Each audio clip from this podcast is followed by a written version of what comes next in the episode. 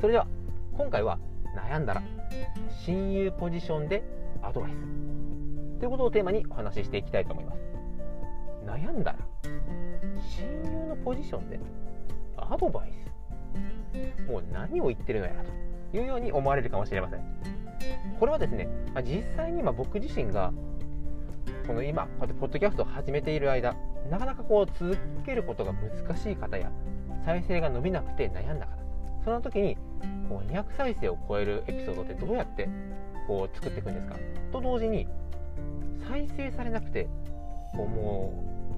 う自分に向いてないのかなと思って諦めたこととかってないんですか？ってことをやっぱ聞かれるんですね。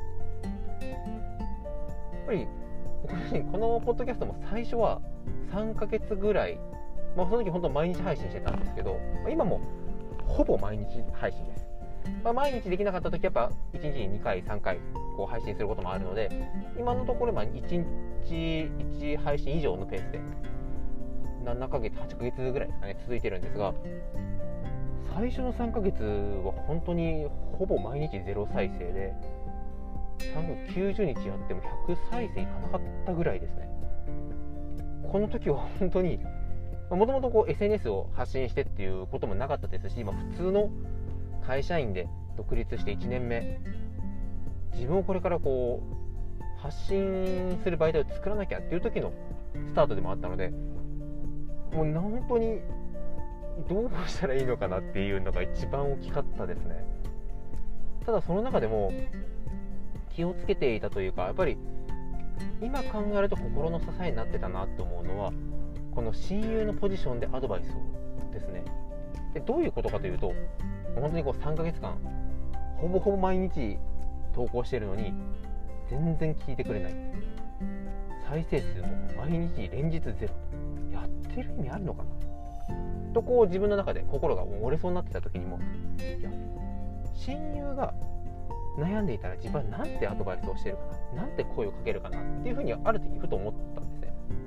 そうするとやっぱり自分に対しては向いてないとか努力が足りないとか。話が下手だ。すごいこう自分に対して厳しいことがぐんが頭の中に出てきたんですね。でもこう親友のポジションって考えるとどうですかね。やっぱり全然違ったんですね。いやもうそもそも3ヶ月続けてること自体が偉いよ。というふうに思いましたし今後やっぱり音声っていうの伸びていくというふうに、まあ、この音声を聞かれてるあなたもきっとそうやって思われてると思うんですがそうやってこう前向きに行く中でチャレンジしている。今は確かにゼロかもしれないけど、まあ、実際にどんなことであっても最初はもうあのファンもつかないし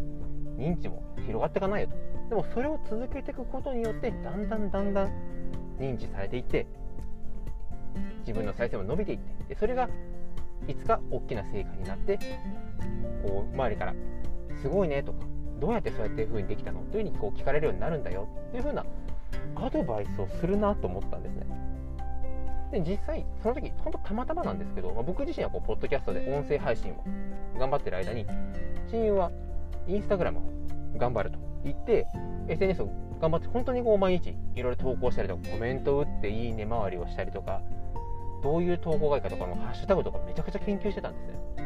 でもやっぱりなかなか最初ってこう、まあ、いいね返しだったりとかフォロー返しフォローバックばっかりだったのでなかなかこうなんですかねこうリーチも届かないですしうまくいかないなっていうことで悩んでたんですね。その時に僕もやっぱりなんで声かけるのかなと思ったらやっぱ最初はうまくいかないのは当たり前じゃないか。でもこれをやっぱり1年2年1年続けるのがどれだけ大変でどれだけの人が1年いやもう2年 2, 2ヶ月3ヶ月で挫折して諦めていくか。そんな話をやっぱすると相手もですねあの僕がなかなか再生されなくて悩んでる時もぱりそうやって声かけてくれるんですね。今やってることって今後これから市場が伸びていく音声業界であれば今から始めてることだけでも十分すごくないか。それを3ヶ月結果が出なくても続けるっていうのはこれはすごい財産になるんじゃないっていうふうにこう言ってくれたんですね。やっぱりこう誰かにそうやって言ってもらえるとすごい救われましたし自分に対してはこう辛辣なことを言っていたとしてもはやっぱり優しい言葉とか前向きにやっぱポジティブな解釈をしてるんだなというのに驚いたんですよね。そこからうまくいかないこう思った通り言っていないという時に常にこう自分でこう改善はもちろん考えるんですけど親友にアドバイスをするとしたら何て声かけるのかな何て言うのかなと考えると自然としてやっぱポジティブに解釈もできますしポジティブな気持ちになればやっぱり新しいアイデアとかじゃあこれを試してみようっていうのもどんどん浮かんできたんですね。